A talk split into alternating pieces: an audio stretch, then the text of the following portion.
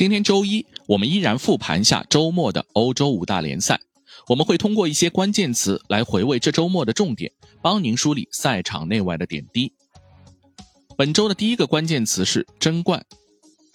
英超领头羊阿森纳结束过去各项赛事八连胜的势头，被保级队南普顿一比一逼平。这是阿森纳在元旦惜败给曼城之后，首次在领先情况下未能赢球。之前，他们连续十八次在率先进球的联赛中全取三分。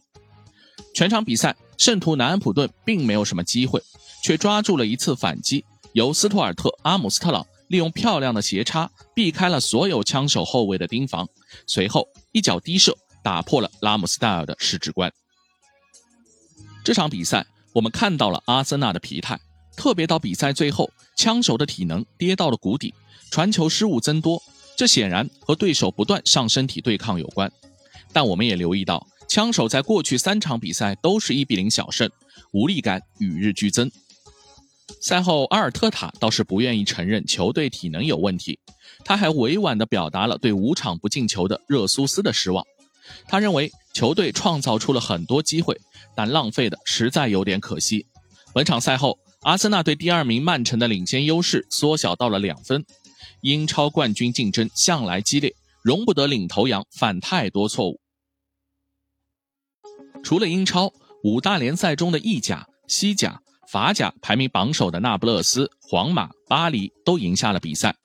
那不勒斯客场啃下穆里尼奥的罗马最为不容易，他们遭遇到了本赛季最强硬的防守，但还是一比零过关。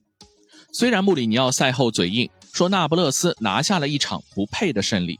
但看过比赛的人都能承认，罗马使尽浑身解数，希望复刻对国米的胜利，可惜对手的失误没有发生。这场比赛也让那不勒斯的冠军相更足。在德甲，领头羊柏林联合输球了，客场一比二输给了副班长波鸿。而自从启用高中锋舒波莫廷，恢复四二三幺的拜仁就回到了胜利的轨道。本场兵不血刃，两球拿下霍芬海姆。和榜首球队只差一分，德甲的形势日渐明朗。拜仁只要不犯错，在德甲重新回到榜首只是时间问题。当然，我们绝不是说拜仁已经找到了自己的王者基因，至少马内的状态还是非常糟糕，始终没有融入球队，更别说找回在利物浦的状态。以舒波莫廷这样的中锋级别和球队此刻的实力，拿到欧洲赛场，恐怕到了淘汰赛很难走得太远。本周的第二个关键词是保级。保级球队很难获得球迷的关注，但是这轮的英超下半区实在太精彩，好戏不断。第一出戏，刚刚赶走主教练的维拉，如同换了一支球队。开场十四分钟就以三球领先实力绝对不俗的布伦特福德，最终四球大胜，让人瞠目结舌。这场比赛清晰地告诉我们，杰拉德就是彻底被更衣室抛弃。球队大佬联手摆烂，最终把教练送走。所以不管国内国外，球霸无处不在，得罪了地头蛇，分分钟被整垮。这轮过后，维拉已经从十七名上升到了十四名，降级的风险恐怕和这支球队彻底告别。除了维拉，见人就输的副班长诺丁汉森林，在周六早场比赛中竟然主场一球战胜利物浦。刚刚连克曼城和西汉姆的红军又给打残了，克洛普可以拿伤病不断解释，但恐怕很难让红军球迷接受。能战胜瓜迪奥拉，为什么拿库珀没有办法？不过诺丁汉森林也够妖，他们的希腊船王老板换光了管理层，却和主教练库珀签了长约，这种骚操作竟能让球队重现保级希望，还是值得我们对这支球队更加关注的。毕竟球队不缺有实力的球员，但有没有办法把一支雇佣军变成一个团队？库珀还有好多工作要做。第三个值得推崇的人物就是罗杰斯，六负一平的开局下，随之打出一波三胜一平一负，本场又是客场四比零大胜保级球队狼队，逃出降级区。这个被认为应该最快下课的教练，硬是改变了自己的命运。当然，我们都知道莱斯特城实力绝不是保级的实力，只是球队的动荡让更衣室忐忑不安，稳住了人心。罗杰斯应该可以拿出更好的成绩。相比以上几位，狼队和利兹就没那么幸运了，在连败中继续沉沦。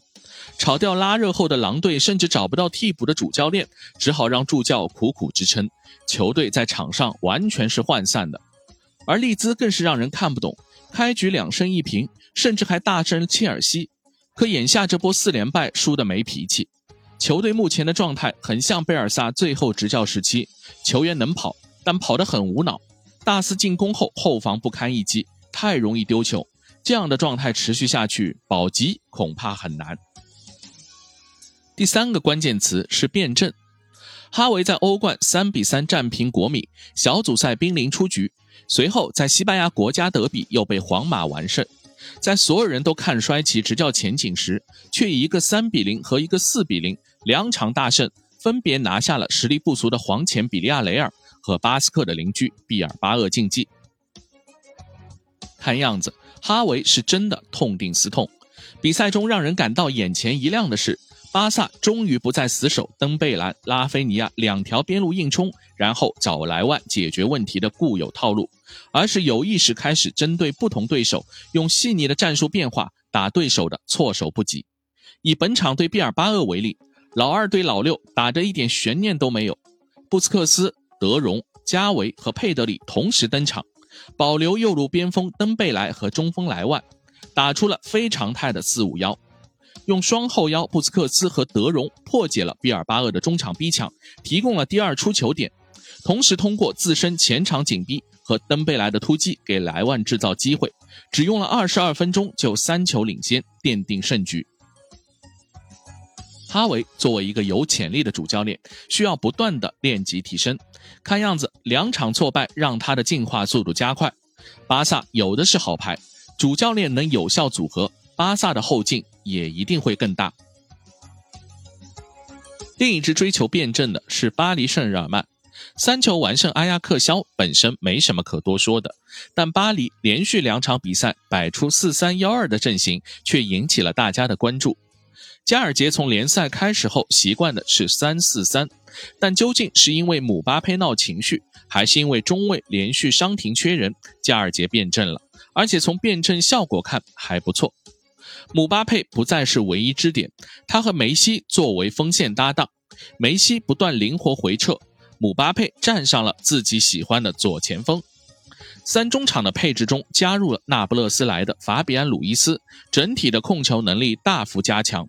而前腰索莱尔虽然本场比赛表现一般，防守能力大于进攻，但内马尔一旦回归，出球的想象力自然会大增。这次被动的辩证会不会成为本赛季的转折点？我们不妨拭目以待。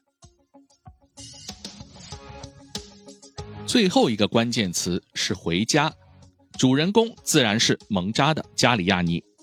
本场回到圣西罗和 AC 米兰的比赛被戏称为加里亚尼德比，老米兰球迷自然非常感慨。贝鲁斯科尼和加里亚尼几乎是我们这一代球迷对米兰记忆中不可或缺的元素。他们经营这支球队三十多年，创造了上世纪八十年代末到这个世纪头十年米兰的辉煌。无论最后有多少争论和不堪，他们两个人都已经写进了百年米兰的历史。本赛季，贝老板买壳蒙扎，加里亚尼重新当回操盘手，一通狂买，形成一支意甲新军。在与米兰对阵前，蒙扎经历了开局连败、降级几乎不可逆转，到四胜一平一负。俨然坐稳中游球队，此刻回到故地，就让比赛少了几分肃杀，而多了几分温情。马尔蒂尼和加里亚尼的手握在了一起，无论此前两人有多少的嫌隙，此刻也是一笑泯恩仇。蒙扎对加里亚尼既是家乡球队，也是延续自己足球人生的又一场游戏，而米兰对马尔蒂尼却是他的全部。最终的四比一。留下了这场定义为回家的比赛的竞技意义，却很难写进四十年关于红黑的传奇。好，这就是本期的观你球事，我们下次见。